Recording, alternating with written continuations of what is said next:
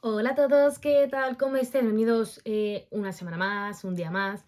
Acabamos de vivir el Gran Premio de Bahrein, un premio, el primer Gran Premio de esta nueva era de la Fórmula 1, que la verdad es que yo creo que no nos ha dejado eh, indiferentes a ninguno, porque han pasado mm, muchas cosas muy interesantes y las cuales mm, vamos a analizar. Así que no me quiero meter mucho más en el meollo, a lo mejor mm, con mi vestimenta, los que me estáis viendo por YouTube, intuís qué es lo que ha pasado. Así que bueno, mm, nada más, sin más dilación, vamos con ello.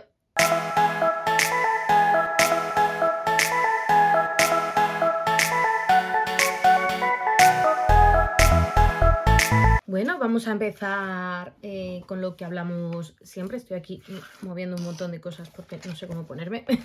Perdón. Eh, mm, Vamos a empezar como siempre. Si sois nuevos aquí, os digo un poco la estructura de este vídeo, de este podcast que estáis escuchando. Primero vamos a hablar un poquito por encima eh, los primeros los entrenamientos libres del fin de semana. Después un poquito de la clasificación y ya eh, pues el meollo de la carrera. Empezando con los entrenamientos libres, eh, aquí ya empezamos a ver un poquito dónde estaba situado cada monoplaza, cada equipo. Sorprendente el buen ritmo que mostró Ferrari, sobre todo Leclerc, que estaba muy por encima de Carlos. Red Bull seguía más o menos a la altura del año pasado y empezamos a ver un poco la debacle de los motores Mercedes. Yo he de decir que he sido la primera escéptica. Eh, no me he creído en ningún momento el pobre ritmo que han tenido desde mm, Mercedes. Y bueno, se vio que los motores Ferrari en general estaban con bastante buen ritmo. De hecho, los Haas hicieron unos muy buenos entrenamientos libres. Lo cual, aunque no nos decía al 100% dónde estaba cada uno, sí que más o menos se mostraron un poquito las cartas, pero tampoco, tampoco, mm, tampoco mucho. En cuanto a la clasificación, eh, he de decir que ha sido la quali más rara que he visto en mucho tiempo. O sea, yo estaba viendo la clasificación, estaba sentada viendo delante de la tele y estaba en plan, no entiendo nada. O sea, no, no, entendí nada de lo que estaba pasando. Eh, los McLaren fatal, pero fatal, fatal, fatal todo el fin de semana. La clasificación fue solamente una pequeña muestra de ello. Eh, los motores Ferrari impresionantes, la verdad. O sea, ya aquí empezamos a ver un poco el buen ritmo y el buen funcionamiento que tenía el motor. De hecho, y tanto que los dos Haas se metieron en Q2 y Magnussen en Q3, cosa que me alegro mogollón por ellos. La verdad, no me esperaba para nada mm, esto por parte del equipo americano, porque bueno, sabíamos dónde estaban el año pasado, eh, tal y como han empezado la temporada, que con todo el tema de Mazepin, Uralcali y tal, no ha sido tampoco el mejor comienzo de temporada para ellos, pero muy muy bien. Y pues lo dicho, McLaren fatal y es que los motores Mercedes han estado horrible. Es verdad que, bueno, eh, Hamilton y Russell llegaron a Q3, Albon pasó a la Q2, pero no era el mismo Mercedes que ya hemos acostumbrados a ver los últimos 6-7 años, eh, lo que viene siendo la era híbrida. De hecho, Hamilton fue el mejor Mercedes clasificando quinto, o sea, detrás de los dos Ferrari y de los dos Red Bull, porque Charles Leclerc consiguió la pole. El segundo fue, perdón, Max Verstappen y el tercero fue Carlos Sainz, los tres eh, súper pegados y de hecho la distancia entre Max y Carlos fue de 6 centésimas, o sea, súper apretado. George Russell fue noveno y Fernando Alonso clasificó en octava posición, por lo que os digo que, mm, no sé, fue una quali súper extraña, ya os digo. Y bueno, ya aquí he pasado un poco por encima, es que como me ponga a analizar todo en plan súper de golpe, no me da tiempo a más. Se me hace aquí un vídeo de una hora y no es lo que estoy buscando. Entonces, bueno, eh, así un poco por encima de la quali, vamos a la, a la gran cita del fin de semana, a la carrera. La salida fue relativamente limpia, es verdad que por la parte de atrás hubo algún toquecito, pero lo que vienen siendo los tres primeros salieron bastante limpios. Carlos tuvo una salida un poco mala, pero bueno, luego lo recuperó un poquito en la frenada. De hecho, casi se le pasan tanto Hamilton como Pérez, que bueno, Hamilton sí llegó a pasar a Checo Pérez. Y las tres primeras posiciones se mantuvieron. Fernando Alonso perdió posición con Gasly, eh, hubo un toquecito entre Mick, sí, entre Mick Schumacher y Esteban Ocon. Es que se me hace raro pensar en Mick Schumacher ahí arriba. Em, Kevin Magnussen llegó a colocarse también en cuarta, en quinta o sexta posición, o sea, súper arriba. Entonces, nada, eh, muy buena salida, la verdad. Y los dos McLaren, en cambio, acabaron prácticamente últimos. Ricciardo, es verdad, clasificó décimo octavo y ambos salieron con los medios. Entonces, bueno, Ricciardo cayó hasta la última posición y Lando Norris, que salía décimo tercero, pues, pues estuvo como décimo séptimo o así. Eh, pero lo que yo os digo, o sea, estos McLaren a mí me han recordado a la época de McLaren Honda, allá en aquellos tiempos. poco a poco, en las primeras vueltas, Leclerc empieza a abrir, bueno, las primeras dos vueltas, Leclerc empieza a abrir ritmo con Verstappen. Ya os digo, Red Bull, eh, o sea, Ferrari tenía muy buen ritmo comparado con el Red Bull. Carlos sí es verdad que se queda un poquito atrás, pero siempre ha estado un poquito, un pasitito por detrás de, de, Charles Leclerc. Y para que nos hagamos una idea de lo complicado que ha sido que son llevar estos coches o meterlos en curva, algo que ya hemos hablado en los últimos vídeos, eh, Kevin Magnussen en la tercera vuelta tiene una pasada de frenada en la primera curva, de hecho pierde posición con respecto a Hamilton y Pérez prácticamente que les había adelantado en la salida. Después también tiene otra pasada frenada en la siguiente vuelta, en fin, un poco caótica la primer comienzo de carrera para Kevin Magnussen. En cuanto al toque de entre Ocon y Mick Schumacher que os he comentado antes, eh, en la vuelta 4 o así, más o menos, eh, se anuncia una sanción de 5 segundos para Esteban Ocon, que la verdad es que eh, con el ritmo tan mm, desapercibido, digamos, que han tenido desde Alpine, ha pasado, pues eso, desapercibido, igual que, el ritmo. En la vuelta 7 empieza a, empieza a calmarse todo un poco, pero hay algunos adelantamientos. Zou adelanta a Mick Schumacher, muy buena carrera de, de inicio de temporada para el rookie, el chino de Alfa Romeo, que además ha conseguido puntos. Spoiler alert. y también eh, Checo Pérez adelanta a Hamilton. Y bueno, en las vuelta 12 empiezan las primeras paradas en boxes para tanto Hamilton como Alonso como Mick Schumacher. Hamilton pone el neumático duro. Alonso y Mick montan el medio. De hecho, eh, bueno, este año ha habido un cambio de normativa con respecto a los neumáticos. No pueden calentarlos con las mantas tanto como antes. Salen con los neumáticos unos grados más fríos y eso ha repercutido además mucho a Hamilton en la salida a boxes porque tuvo una primera vuelta súper mala hasta que consiguió entrar en, calor, eso, hasta que consiguió calentar bien esos neumáticos y va, incluso iba súper patinando. La vuelta 15 para Verstappen para intentar hacer un undercut a Leclerc y también para Sainz, que ambos montan el neumático blando, o sea, la estrategia era sí o sí ir a dos paradas.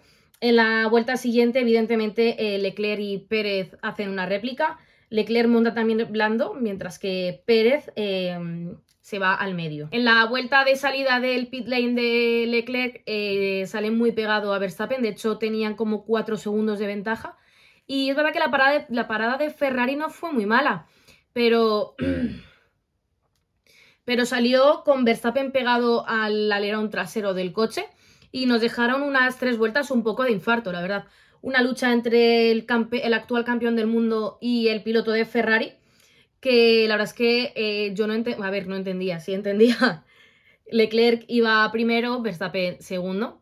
Y em, nada más ir de boxes, Leclerc defiende muy, muy, muy bien a Max. Y en la vuelta siguiente, en la recta de salida, el DRS de Red Bull es apoteósico, funciona de maravilla. Y es que de hecho eh, le pasa como un obús Verstappen a Leclerc, pero consigue devolverle en la siguiente frenada la posición, o sea, recuperar Leclerc la posición, y a la vuelta siguiente vuelve a ocurrir lo mismo.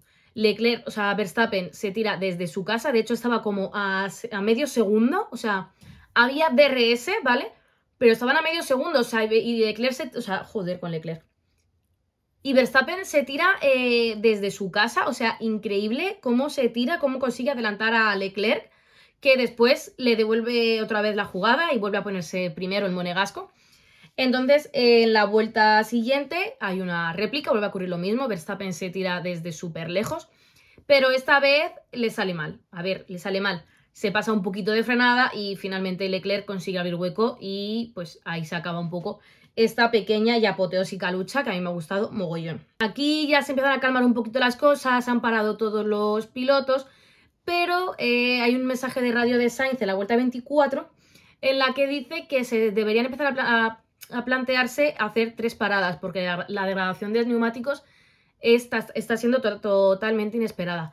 De hecho, los neumáticos duros están, están funcionando un poco reguleros. La verdad, han funcionado un poco mal este fin de semana.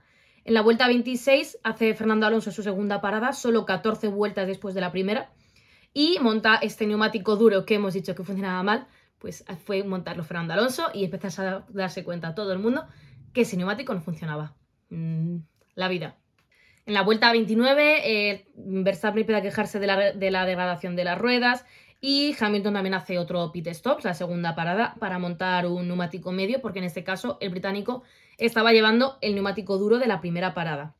En la vuelta 31 para Max Verstappen, para poner el medio, y pues Leclerc replica.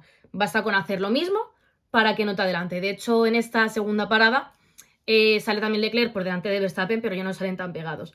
Y eso también es porque a Verstappen le dicen desde la radio que no apriete la primera vuelta, porque como os hemos dicho antes, los neumáticos salen un poquito más fríos, les cuesta un poco más entrar en calor. Y hay que cuidar las gomas, porque había que intentar ver si se llegaba al final o no, porque todavía estaban valorando el tema de hacer dos o tres paradas. De hecho, Verstappen tiene una pequeña discusión, se enfada un poco con el equipo por este tema, porque él quería tirar a tope para ver si conseguía adelantar a Leclerc o al menos luchar como había hecho en las anteriores paradas. En la vuelta 33, pues paran también Sainz y Pérez y se queda todo más o menos en stand-by. Magnussen sigue con sus adelantamientos, de hecho adelanta a Gasly y luego a Zhou. Y en la salida de boxes de Albon, mientras Sainz estaba doblándole y no, tienen un pequeño sustito, casi se da, porque es verdad que la salida de boxes de Bahrein está un poco mal hecha. Además, recuerdo que debe ser hace un par de años, dos o tres años, no, porque en 2020 creo que no fue, creo que fue en 2019, que pasó algo parecido también, un, tuvieron un medio, medio rifirrafe Stroll y Sainz en la misma salida de boxes de Bahrein. En la vuelta 43 le dicen a Leclerc que tienen ellos menos gradación que Verstappen. Y en la 44 hace Red Bull su tercera parada, además una doble parada para los dos pilotos a la vez. Y justo salen los dos detrás de Carlos Sainz. ¿Qué, hace Carlos en la siguiente vuelta? Eh, le llama a Ferrari para hacer la tercera parada, para defenderse también de un posible undercut por parte de Red Bull. Eh, además, en estas vueltas, de hecho creo que fue en la de antes, mientras entraba Sainz a Boxesino, empezó a quejarse Max Verstappen, quedaros con esto, ¿vale? Empezó a, quedarse, a quejarse Max Verstappen de un problema con el volante, que no giraba bien. De hecho, en televisión se le veía hacer unos giros como muy raros, como que le costaba un poco, pues eso, em, hacer giros con el, con el volante. Y bueno, mm, fue para Carlos Sainz y en la vuelta siguiente el eh, coche de Gasly se para directamente, eh, hace caput y además explota. Bueno, a ver, no explota, pero vamos, que empieza a arder, la parte electrónica le falla, el coche, el motor se le para y empieza a salir fuego. ¿Esto qué pasa? Que hace que se haga un safety car eh, y para pues Leclerc, para Ricciardo, para pues prácticamente casi todos los pilotos que no habían parado antes. Lo cual le benefició a Leclerc porque, oye, él no había parado mientras que sus rivales sí. Entonces, mientras que a lo mejor a Pérez, eh, Verstappen y Sainz el haber parado la vuelta o dos vueltas antes de safety car les ha perjudicado un poco, pero a Leclerc le vino muy bien. Durante el periodo de safety car, Verstappen siguió con el tema del volante. De hecho, desde el equipo, le, o sea, comenta al equipo que no tiene dirección asistida. Y le dicen que, mira, que el coche está como está y que iba con ello, que tire y que si no, a lo mejor tendrán que abandonar. La vuelta 50, eh, safety car se va. Y en la lanzada, Sainz casi, casi, casi adelanta a Max Verstappen pero bueno, creo que no se veía muy seguro y decidió quedarse atrás. Pero cuatro vueltas después, al final Carlos Sainz consigue tener DRS con respecto a Verstappen, que seguía con el tun tun tun del volante. Y le adelanta. Y bueno, pues es la vuelta siguiente cuando Verstappen al final abandona, porque el coche al final se vuelve inconducible. Así que a dos vueltas del final, el actual campeón del mundo tiene que abandonar en la primera carrera del mundial. Pero el tema de Red Bull no quedó ahí, y es que en la vuelta siguiente Checo empieza a quejarse por radio de que no tiene potencia. Y en la penúltima vuelta prácticamente eh, tiene un trompo, él solo, de hecho estaba eh, Hamilton súper, súper cerquita de él. Y nada, al finalmente trompea porque el coche se le apaga, le falla todo y bueno, otro coche de Red Bull y tercer coche motorizado por Honda que tiene que abandonar la carrera. ¿Esto qué significa? Evidentemente que Ferrari ha conseguido el primer doblete del año, un doblete que no conseguían desde creo que Singapur 2019. Charles Leclerc eh, gana la carrera, Carlos Sainz segundo y casualmente eh, Luis Hamilton después de un fin de semana y un inicio de temporada fatal para Mercedes que parecía que no iban a conseguir nada.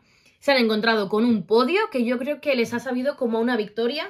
Victoria que también seguro que les ha sabido así desde Haas al haber conseguido sus primeros puntos desde el año 2020. No sé si siquiera si en 2020 con Magnussen y Grosjean llegaron a puntuar alguna vez.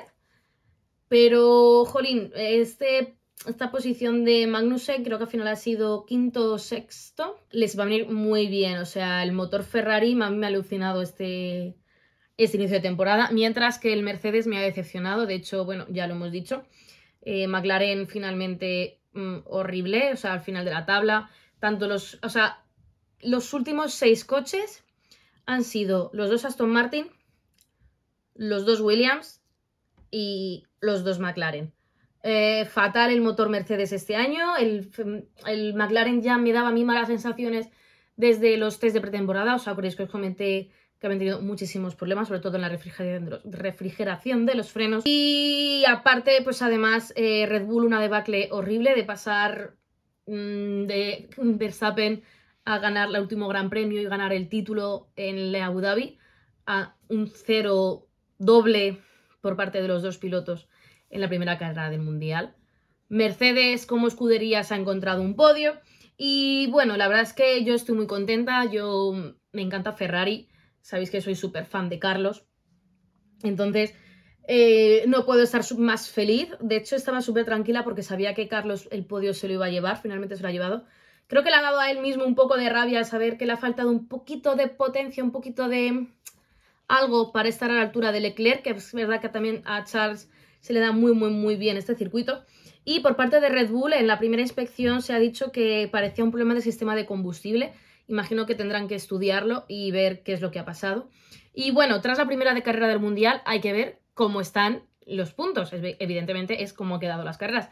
Pero esto hay que empezarlo desde el principio, así que vamos a ver los puntos. Evidentemente, el primero en el Mundial de Pilotos es Charles Leclerc con 26 puntos, porque además aparte de la victoria se ha llevado la vuelta rápida.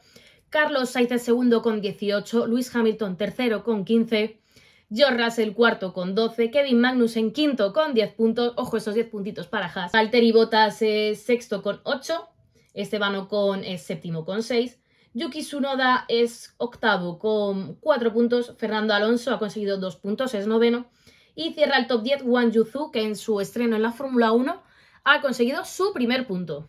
Mick Schumacher se ha quedado un décimo. Yo pensé casi con el abandono de Pérez y Verstappen iba a conseguir los puntitos, pero bueno, ya llegarán para mí. Y bueno, en cuanto al Mundial de Constructores, Ferrari es líder de la tabla, no puede estar más feliz con 44 puntos. Segundos en el Mundial son Mercedes con 27. Terceros son Haas con 10 puntos. Alfa Romeo tiene 9, Alpine quinto con 8, Alfa Tauri eh, cierra los equipos que han conseguido eh, puntos con 4. Entonces no voy a decir los demás porque eso puede cambiar en cualquier momento y están así, pues porque están así. Pero vaya, muy buen inicio por parte de todos los motores, los equipos motorizados por Ferrari. Mal comienzo para los motorizados tanto por Honda por Mercedes. Y bueno, pues Alpine para mí está ahí un poco en tierra de nadie, sigue un poco en tierra de nadie. Pero bueno, finaliza el primer Gran Premio, estoy muy contenta porque ha ganado Ferrari, estoy muy contenta porque parece que ha habido un cambio de, Mm, mm, no quiero decir dominio porque creo que no va a dominar nadie al 100%, pero parece que ya Mercedes se va a echar un poquito para atrás. Han dicho que hasta Imola no van a empezar a traer las mejoras que esperan. Entonces, bueno, eh, no queda más que esperar y ver qué pasa. Eh, el fin de semana que viene tenemos la segunda cita en Arabia Saudí, eh, circuito que nos dejó una carrera súper random la temporada pasada. Pero quién sabe, a lo mejor aquí también Mercedes a lo mejor va un poquito mejor, no sufren tanto con el Bowsing.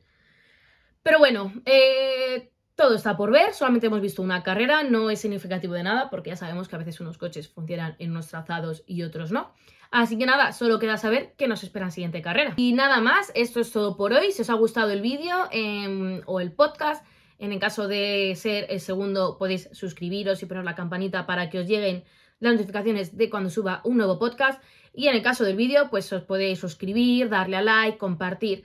Podéis dejarme en vuestros comentarios también lo que habéis pensado y lo que os ha transmitido y cómo habéis disfrutado de esta carrera. Espero que sea lo mismo que yo. Y nada más, nos vemos en el previo de Arabia Saudí. ¡Chao!